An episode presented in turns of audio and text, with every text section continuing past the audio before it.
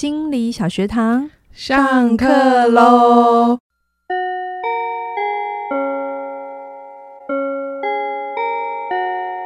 每周五我们一起探索心理学的小知识。大家好，我是嘉玲。大家好，我是班长轩宁。今天我们来到了精神分析学派呀。每一个学派我都会先讲一讲创始人或是很重要的大师的生平介绍。嗯、那精神学派是谁呀？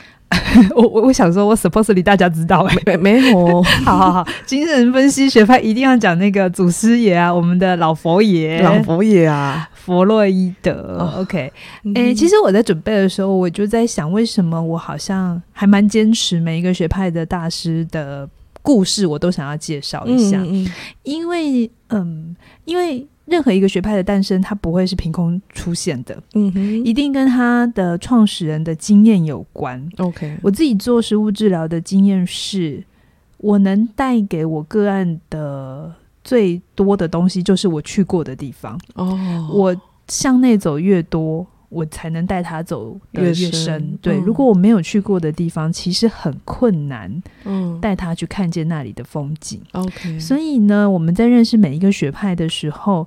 不管它的优点还是它的限制，一定都跟创始人当时候的时空背背景是有关的，还有他自己的生长环境，对他的经历，嗯，他经验了什么，一定才会让他会在这个学派里头这么重视这件事情。嗯哼嗯哼，所以他不太可能真空的，我们就只是来讲理论，然后完全不去讲这是什么时代提出来的，为什么当时候会流行这个想法。OK，啊，所以我觉得用这样的。概念来看每一个学派，大家会比较知道哦，我要怎么理解这件事情，也比较好懂啊。我觉得对，不要摆在刚刚好的位置。嗯，好，这也是我希望在小学堂里大家会有的认知。没有任何事情是绝对的对，或绝对的错，或绝对的好，它都是在什么样的状态底下，然后怎么被理解。OK，嗯，好啊。好，那我们来讲那个老佛爷，老佛洛伊德，我有一种尊敬感。你用尊敬啊？对对对，我先讲一下，他是一八五六年出生，哈，一八五六快要两百年前呢，好，然后呢，他是五月六号金牛座人，金牛座啊，欸、我特别注意到他是金牛座，哎，因为我们两个人的共同性的爸爸是金牛座的，对，我觉得这。我不知道是不是我个人的偏见，嗯，我自己当年在当学生的时候，没有很喜欢精神分析。哦，嗯，我我相信应该有一些人也不是很喜欢他，因为他有一些理论蛮。不直觉的，蛮、哦、会让人觉得什么都是跟性有关。哦，真的，嗯，他的性学论啊，然后他看待他对潜意识的一些概念啊、嗯，但是我觉得那跟他处在维呃维多利亚时代，嗯，就是一八五六年哈、嗯，那个时代跟现在这个时代是很不一样，我们现在很自由奔放嘛哈。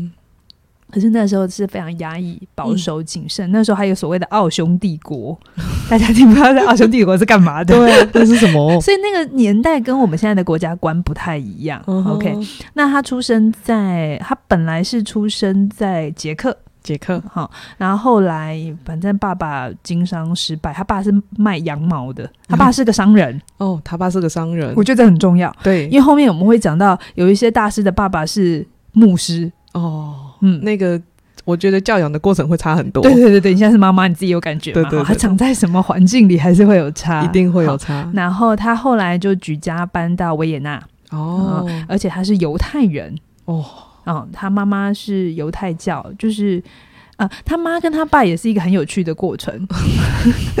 哦，原来我们要认识到。祖师爷的爸妈，当然的啊，不然是谁养他的？他又不是自己忽然之间吸口气，然后就长大了。OK，他他妈妈，我们都知道，弗洛伊德有一个有一个呃名词，就是有一个理论很重要嘛，就是恋母情节。哦，恋母情节。但这件事情，我觉得是弗洛伊德他自己的结，就是 他自己的结导致出说出他看他看所有人都这样这样子。他妈小他爸爸二十岁。小这么多啊？对，而且他妈妈是他爸爸第三任妻子哦。嗯，然后在他跟他爸结婚的时候，他的哥哥其中一个哥哥其实已经比他妈年纪还大。哦，所以你就会知道弗洛伊德出生的时候，他爸年纪已经很大很老了，很大。可是他有一个很漂亮的妈妈。嗯故事我看我看过照片，是真的漂亮，是真的漂亮的。呃，而且这个妈妈对弗洛伊德来讲是一辈子很重要的精神的支持，因为这妈妈给了弗洛伊德很完整的爱。哦，嗯，然后对弗洛伊德非常的照顾，他跟他妈的关系很好，嗯，这以至于他后来遇到了他的太太叫玛莎，嗯，不是五月天那个玛莎，呃，他呃他他是。我不能说少数，但是他真的一一辈子，他对虽然他有一些学派，有些人觉得他贬低女生，嗯、呃，女性，可是其实他跟女性的关系其实是好的。OK，因为源自于他的妈妈，嗯、对对，他的妈妈对。嗯、然后他呃小的时候很聪明，嗯，祖师爷都一定要很聪明、呃？没有没有没有没有没有，没有说祖师爷都聪明，但是他是很聪明，他是聪明的那一边。对，他聪明到什么程度？就是他九岁上。学校的时候，他们家有六个小孩，嗯，只有他有自己独立的书房。哦，在那个年代这样子不得了哎、欸。对对，因为那个年代就是生很多小孩，然后大家就一起养在一起这样子。可是他爸就是发现他真的很有天分，嗯，然后就全力栽培他念书这样子。好，然后他就也很认真念书。然后那个当年也是跟我们现在一样啊，嗯、就是要做，就是要出人头地，就是要去当医生。有没有一种其实没有差很远的感觉？对对对，怎么怎么两百年后还是一样？对对对，所以他当年就是呃，他就去读了医科哦，是不是他去当了医生吗？哎、欸，刚开始他是读神经，哎、欸，他是读什么科啊？我忘记，我看一下我的小抄。哦，他本来就是读一般的医学哦，就是一些。那个当年不像我们现在分分科这么细，什么肝胆肠胃科 没有，他们那时候就是医生就要什么都会，啊、开刀也要会啊，内科也要会，就是医生。OK，医生就是如果有病人有病，你就要去诊断他。嗯嗯，可是当年还没有所谓的精神精神学科这个概念，嗯、这个等一下我会讲哈。嗯嗯，然后因为他就很很能念书，所以他大概就是十七岁的时候就进入了维也纳大学读医学科目哈。嗯、然后他被一个人非常的吸引，这也影响了他很大。谁呀、啊？达尔文。哦，你现在想接什么？我想说他们怎么有关联？差不多时期啊，达尔文也差不多是在一八多的。年代啊，比他再早一点点啦。哈、嗯，那那个时候，因为达尔文的一些物竞天择的这个概念开始出来了，嗯、让他对进化论的想法就是很很有兴趣。嗯，然后他也开始，因为他学科学医学的，所以他会解剖啊、动物学啊什么的，然后开始用。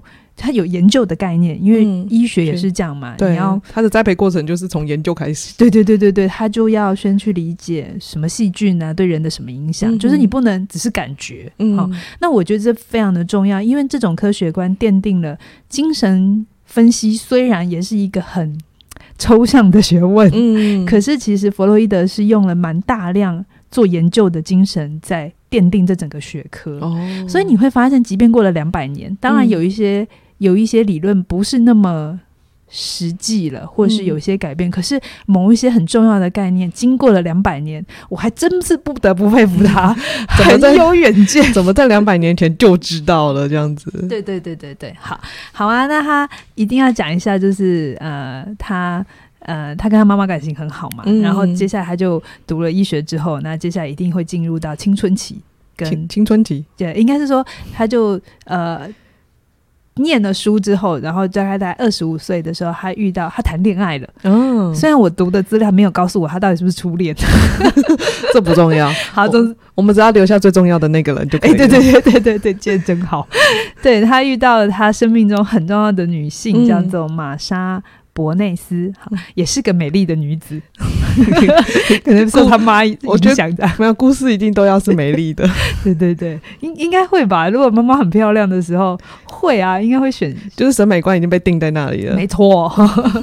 然后我要讲一下弗洛伊德的小八卦，好，就是弗洛伊德。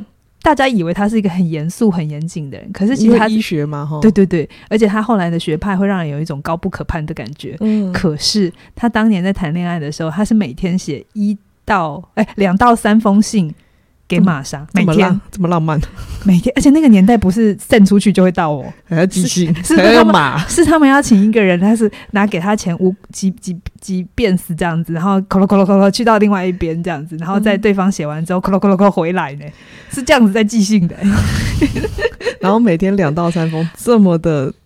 对，浪漫主义。我还没有讲，我还没有讲完。两到三封是每一，不是每一个就是一个短签，像我们现在一百四十个字，是每一封信都四页跟五页以上，这么多话。可是因为他谈恋爱了，让弗洛伊德本来是一个比较硬邦邦学医科的人，嗯，他开始对人类情感有了一种探索。跟好奇，OK，因为在谈恋爱的过程，我们都知道嘛，就是会有一些很奇怪的什么树都跑出来，血清素之类的，对对。然后这件事情让弗洛伊德开始对自己的身体啊，或者生命很多的感觉，因为每天要写那么多信，一定要很多感觉啊。对 他就开始意识到梦的这件事情。哦，他就开始，因为每天都要跟那个情人讲话嘛，嗯、所以因为讲什么事情都讲完之后，开始讲一些现实里也就是现实里我今天发生了什么事情，遇到了什么人，遇到什么病人之后没有东西的时候，我来讲我的梦。对，所以他大概是在这个时候开始接触到梦，可是他完整的把梦做解析是在更后面一点的事情。嗯，这是一个起头，这样子。这是个起头，对对。然后他因为他每天写，每天写，你知道他总共写了多少封信给他老婆吗？这样子听起来就是很多啊，很很多是多少？你猜嘛？我猜哦，嗯，一天两到三封，嗯，那他我突然很想问，谈恋爱谈多久？这样我们就知道数字了。当年不会谈太久了，当年不会谈太久，那我就一千封好了。这样有没有很多？还不错哎，他总共写了一千六百封哦，这么多。那除一下，这样子五百多，你看大概大概交往个两年，哎，这样很久，在当年差不多啦，一两年的时间。嗯哼哼，对。然后那时候。大家知道吗？后来弗洛伊德他死的时候是口腔癌，那他为什么？知道啊？欸，你不知道吗？当然不知道，欸，我以为这是大家都知道的事。我不知道。嗯，他有很严重的口腔癌，为什么呢？因为他非常喜欢抽雪茄。哦，你你看他的照片，常常会有一根雪茄在他的手里头。他其实自己也有烟瘾。哦，那他其实自己也预言了他自己的，就是他不是有个口腔期嘛？哦，对，他自己也有说，呃，他这里面是我找到的资料，他就说因为曾经就有人说说你这个烟真的抽太多了，嗯、然后真的危及他的生命。嗯、他一辈子开了三十三次刀，哇、嗯，为了这个口腔癌。然后就有人说你可不可以不要抽烟了？我自己还当医生呢、欸。哎呀，然后 怎么会这样呢？所以不要把医生觉得很伟大，哦、他还是有自己过不去的坎。然后他就曾经为自己的抽雪茄辩护，他说：如果一个人没有办法亲吻，那吸烟就变得不可或缺。啊啊！这是他自己讲的哦。如果一个人没有办法亲吻，吸烟就会变得不可或缺。真的，我猜这是他很年轻在谈恋爱的时候讲的话了。呃，我也这么觉得。对，所以我们大概就知道了他的私领域，就是他很早就遇到了他的太太，嗯，然后他们的感情非常好，终其一生都非常好。嗯嗯嗯嗯。然后后来他。因为他本来好像在医院任职，然后因为可能跟我们现在一样，在医院赚的没那么多，哎，是这样吗？我们不是他，嗯，无法回溯。呃，就是现在的医生也是啊，你要自己出来开业才赚比较多啊。嗯、所以他大概在二十九岁的时候，他就自己跳出来开业。哦，自己出来开业，嗯，自己开开业当诊所这样子。哦、然后他是我猜是蛮早期的 work from home，就是他租了一个两层楼的楼房，嗯、然后二楼就是他家。然后一楼就是诊所跟 他的书，他两百年前年前就做这些，两百年前就防洪，没有，当年都是这样子啦，哦，就是工作跟生活是一起合在一起，我不用不需要花那么长时间通勤这样子。好，但是弗洛伊德有一件事情影响他蛮多，他从真的医科转成精研专研精神科、神经科，或者现在叫精神科，是他在一八八五年的时候遇到了他的恩师，叫做马丁。丁沙可，马丁沙可恩师，嗯，跟他学催眠。哦，嗯，催眠，催眠并不是弗洛伊德发现呃创造的，OK，在那之前其实好几千年就有了，所以很多的巫术啊，或者是一些早年的一些更古老的传统，呃，那个部落都有催眠这个技巧，嗯、uh -huh.，只是没有人把它放回来治疗心理治疗，呃，心理疾病。OK，当年有一个疾病叫做歇斯底里，歇斯歇斯底里，嗯，就是歇斯底里哦。哎、欸，当年就是很多一些女性，特别是女性，会有一些情感上的困扰，或者是很大的痛苦。嗯，那他们就是会在在当年看起来就是疯了。嗯，可是如果我们现在看，就知道他就是忧郁的状态。哦，好，这样好懂多了。对，然后呃，可是当年很多人就会嘲笑这个病。嗯，对对对，因为会觉得这个人就是神经病啊，然后或者不要靠近他，他他一定有问题。就是他是被诅咒了。对对对对对对对，台语叫做那个丢中邪，怎么讲？丢丢高，丢 听得出来，我们两个的台语都很烂，就是、就是被附身了。哦、还当年还啊，刷掉 刷掉。那个境外有一个人跟我们打 pass，是刷掉 丢丢丢。对，那当年就会用一些很特很奇怪的方法治疗，什么巫术啊、嗯，奇奇怪怪的东西，不是好好的去理解。那弗洛伊德有意识到这件事情，嗯、然后他就想要好好的，嗯，探就是探索这件事。而且他的第一个个案成功个案就是女性哦，很有名的叫做安娜欧。哦，OK，嗯，好。那我为什么一直讲女性？就是他妈妈、他太太，然后他的女性个案，所以他其实这辈子跟女性的关系是很紧密的。嗯哼，OK，好，好，那所以他大概是在呃，他认识了这个恩师，恩师，然后没多久他就自己开业。嗯，然后接下来我要来谈他蛮重要的几个重要的学说。他大概是在一八九七年的时候、嗯、第一次提出潜意识的概念。提在这之前没有人提出来。应该是说有这个现象，只是没有人把它说的这么清楚哦。而且这个潜意识的概念呢，被当时称之为人类的三大打击哦，用打击哦，对，打击人类的自信心。什么叫人类的自信心？那、嗯啊、我先讲这三大打击是什么？第一个是哥白尼，再来是达尔文，达尔文，接下来是弗洛伊德。哦，他们做了什么事呢？对，哥白尼说世界不是绕着地球转的，哦，世界是太阳。好，嗯、所以。人类的那种啊，我是世界上的唯一的中心，就被打破了，被打破了。啊，是宇宙的中心，地球不是宇宙的中心。我们境外有一个人在帮我们补充一些，他怕我们乱讲话。对对对。然后再来，达尔文提出说，人类是演化来的，嗯，所以我们的始祖并不是很厉害的。对，对，人是猴子变来，你可以不要再接了。达尔文提出人是猴子变的，嗯，所以人没有多优秀，人就是猴子，猴子的。OK，然后潜意识的啊，弗洛伊德提出潜意识就是人并没有自己以为的理性。OK，人被很多的无意识驱动，你不是你自己的主人。OK，这件事情非常打击人的自信。在那个年代，我觉得是。对对对，现在我们就会觉得啊。不就这样吗？嗯。可是那个当年其实是因为那个当年还要回想一下，那个是天主教非常 呃蓬勃，然后势力庞大，嗯，所以很多时候是一切都是宗教说了算哦。他们说人是最优秀的，或者是他就是了，哦，不可质疑。所以哥白尼下场很惨嘛，嗯哼，嗯。所以那个年代，当弗洛伊德在一八九七年，大概距今一。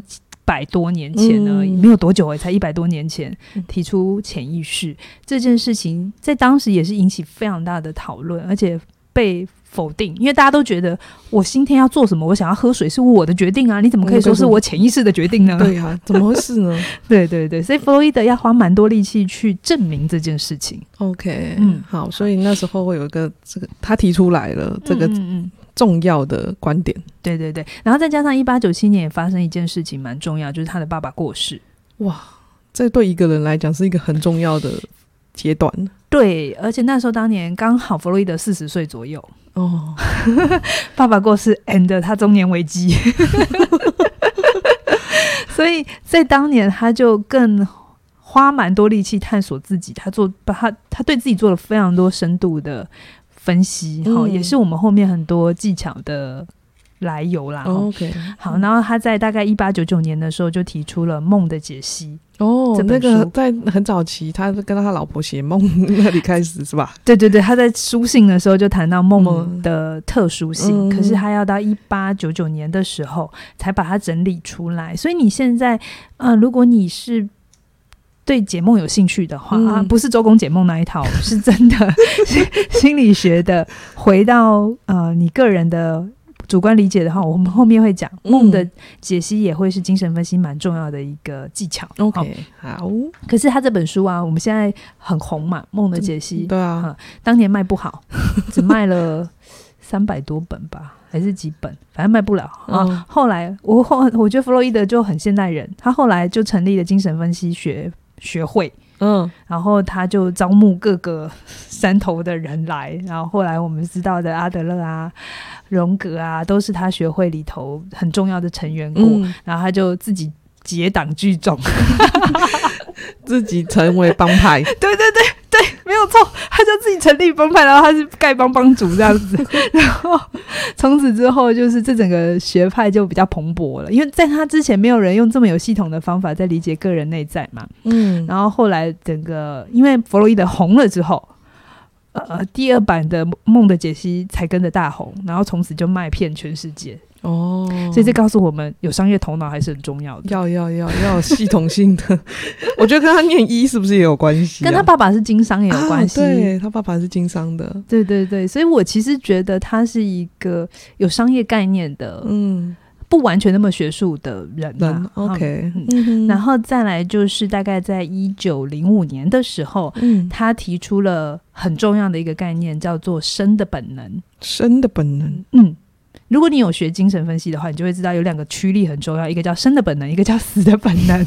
我们当然一定要背。然后，生的本能其实就跟性有高度的关联，它是创造。哈、哦，这细节我们后面讲。嗯，那这个所谓的这个性学的概念，它大概是一九零五的时候提出。哈，OK，这时候他几岁了？你可以算一下，他一八五六年，所以他应该五十。我数学真的。不好算呢，我看一下，大概快要五十岁。了，对，快要五十岁，对，OK，好，你看到一个人，一个大师快要五十岁才提出他的很多很重要的理论，所以真的不要急。如果你现在二三十岁的，就好好的体验你的人生就好。对啊，然后他啊，一九四一九一四年是他也很重要的一年哦，那个当年跟我们现在一样，流行了一件事情。叫什么？我们现在是、那个、疫情嘛？对对对，对，新冠疫情。当年是西班牙流感，哦，一九一四年，然后那个时候也是一战吧。他儿子先死在战争，然后他女儿死在流感。哇！嗯，很痛苦的一年，第二个大很大的冲击点呢。对，所以他就提出死的本能。前面先提出生的本能，现在后面提出死的本能，就是攻击啊、毁灭，这对人也是很重要的。嗯，呃，精神分析非常强调恨意。哦，嗯，恨意或者攻击性，其实对一个人是很重要的，它并不是不好的。嗯，哎、欸，这个如果有时间，他。可以讲很久，精神分析我觉得讲个两百年应该也不不不为过，但是我们只有五集可以讲哦。嗯，好，所以呢，他也是在当年提出了人格三元论，这是我们下一集要讲的。嗯，本我、自我、超我很重要的概念。嗯、然后后来他就一直到处去演讲啊，然后去宣传他的这个学派。嗯。一直到一九三八年.你知道一九三八年发生什么事吗？不知道，我的历史真的很差啊。那个时候，二战差不多开始了，然后纳粹开始屠杀犹太人。哦，我前面有讲，弗洛伊德是犹太人，对，所以他那时候也开始被压迫了，然后他就逃离他住了七十几年的维也纳。哦，然后他逃到了伦敦，OK，很冷的地方。但因为我觉得他那时候已经。很老很老，然后又经历了这么多的颠簸，嗯，人生的冲击，对，爸爸的死亡，儿子女儿的过世，对对对，然后所以他搬到伦敦之后，隔年，嗯，一九三九年，他就因为口腔癌去世了，享受八十三岁，蛮长寿的。其实大部分的那个心理学家都蛮长寿的，如果在那个年代活到八十三，很长，很长寿，很长寿，所以读心理是有好处的，你会比较长寿一点。是这个结论可以这样下吗？可以啊，因为你很多的情绪你会自己处理掉啊。哦，我真的觉得是这样子哎、欸，你就不会被活得比较健康哦，会比较平衡的意思。你也比较不会用冲动性的一些东西来消除你的痛苦。OK，你会有一些比较健康的方法。我真心觉得读心理学对身心是好的。哦，哎，刚刚可是刚刚听到这里，因为你是前面一直说他的妈妈对他很重要，他的老婆对他很重要。嗯，我查资料不知道他们什么时候过世。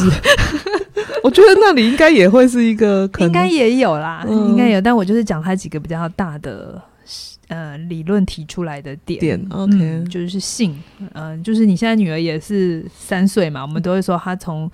口腔期进到肛门期啊，对对对，接下来要到性器期啊，嗯、这就是弗洛伊德的想法。OK，他有分阶段的，几岁到几岁会发生了什么事情，然后就、欸、我目前这样看起来，嗯，真的还真的蛮是不是？因能把你紧的供啊，他在这这个阶段真的就发展就口腔期哦，好，我就理解他哦，现在为什么会这样子。然后肛门期，我是不是一直跟你讲说，好好教他，但不要太严格？对对对对对，就是。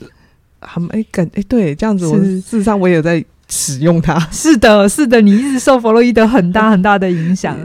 嗯，只是我不知道是他而已。对，所以我这一集的标题才会说，你可以讨厌他，但你永远绕不开他。哦，你读心理学，你可以不那么喜欢这个学派，或者是他不是你喜欢拿来认识人的学派，可是你真的不能不理解他。你不理解精神分析，你会后面的很多学派，你会有点浮浮的在空中。哦，所以它是一个很重要的基础。对，因为它第一是第一个对于人的无意识、潜意识跟人的整个心理内在的历程，那是一个黑箱，本来大家是不清楚的。嗯，然后开始有一个人告诉你，这里面还有一个，它是有理论架构可以是去完整的理解它的。对，对，对，所以弗洛伊德确实是一个很划世纪的人物。他在是，哎、嗯，他在二十世纪。他在十九世纪诞生嘛，他整个比较活跃，被看到是二十世纪，他是二十世纪很重要很重要的人。OK，二十世纪的那几个人，几个如果要排什么十大或一百大，他一定会在里面，他是不可能会被遗忘的一个人。嗯，嗯，对。那可是我当年确实在读他的时候，呃，精神分析学派，它是一个你需要有一点生命历练。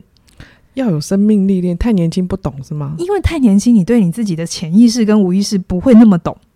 你可能要到有一点年纪的时候，你还才会开始看见，你真的会被某一个说不出来的力量驱动，说不出来的轮回是吗？对对对对对，轮回就是不知道为什么某件事情都一定会在那里卡关。对对，然后你这个时候才会开始懂，说这个学派讲的一些听起来很抽象，听起来很。没有道理，可是却又深深的存在。哦，是那那真的真的需要一点历练。年轻的时候就不不没有再给你信的，就是说哪有怎么？对对对对对，年轻的时候自己会比较大。嗯，对，那这个我们接下来都可以好好的来聊。好啊，那我们今天就是介绍了弗洛伊德他的生平，嗯、他 他什么时候生平就讲了快三十分钟，我好像太太小看我自己，想说每一集十分钟到二十分钟，我每次都超过，我觉得蛮好的，啊，就是我觉得是更完整的认识这个人，因为弗洛伊德，你跟我嗯，我知道这个名字，嗯、但我从来都不认识。这个不知道他到底是怎么怎么出生啊，或者是每个背景，他的阶段到底是什么时候发出这个理论？嗯嗯，对对对，我觉得这样子是一个大家一个好的基础啦，也是需要的。那我们介绍后面再介绍他的一些理论上面，你可能可以更理解，因为他可能在。呃，维也纳的关系，嗯、或者是因为他是犹太人，或者有一些关系会是扣得上的，嗯嗯嗯，才不会是。还有他跟他妈的关系，他跟他爸的关系，跟他老婆的关系，跟他小孩的关系之类的，嗯、这样子可以更完整。好啊，我们今天就像刚刚讲的，就是我们太那个。让自己觉得十分钟可以解决的事情 解决不了。好，那我们今天就先聊到这里。那我还是要来不免俗的工商服务一下。你今天听到的时候是二月十一，那我们会做这个促销，就是因为最近有一个节日快到了，情人节吗？对呀、啊，二月十四情人节快到了。嗯，情人节最在意的就是身边的那个人是不是对的人？对，嗯、我们也一定。就像你的一本书，我们要留下对的人。的人、我们如何让人留下对的人？首先，我们要先理解一下。那这就是你的课嘛，我们有一门课叫做人际断舍离。OK，让对的人可以留下来，嗯、那让让我们辛苦的人可以默默摆在一个很适当的位置，不不那么影响我们。我觉得有时候不是真的要让他消除，那我们就要摆对一个位置。嗯、那我们在这段时间有推出了。季节限定，的优惠价格是一一九九，这个有用意的是，我们希望一一个人加一个人，两个人可以一起九九哦，一加一，然后长长久久这样子。对呀、啊，哦、所以呀、啊，你如果还没加入的，我们现在就赶快手到加入，在你那个影片的下面的说明栏上面，你就可以点到这个链接。是，这是嘉玲老师的课程。是，是，是，你要不要自己卖一下？呃，你卖的很好。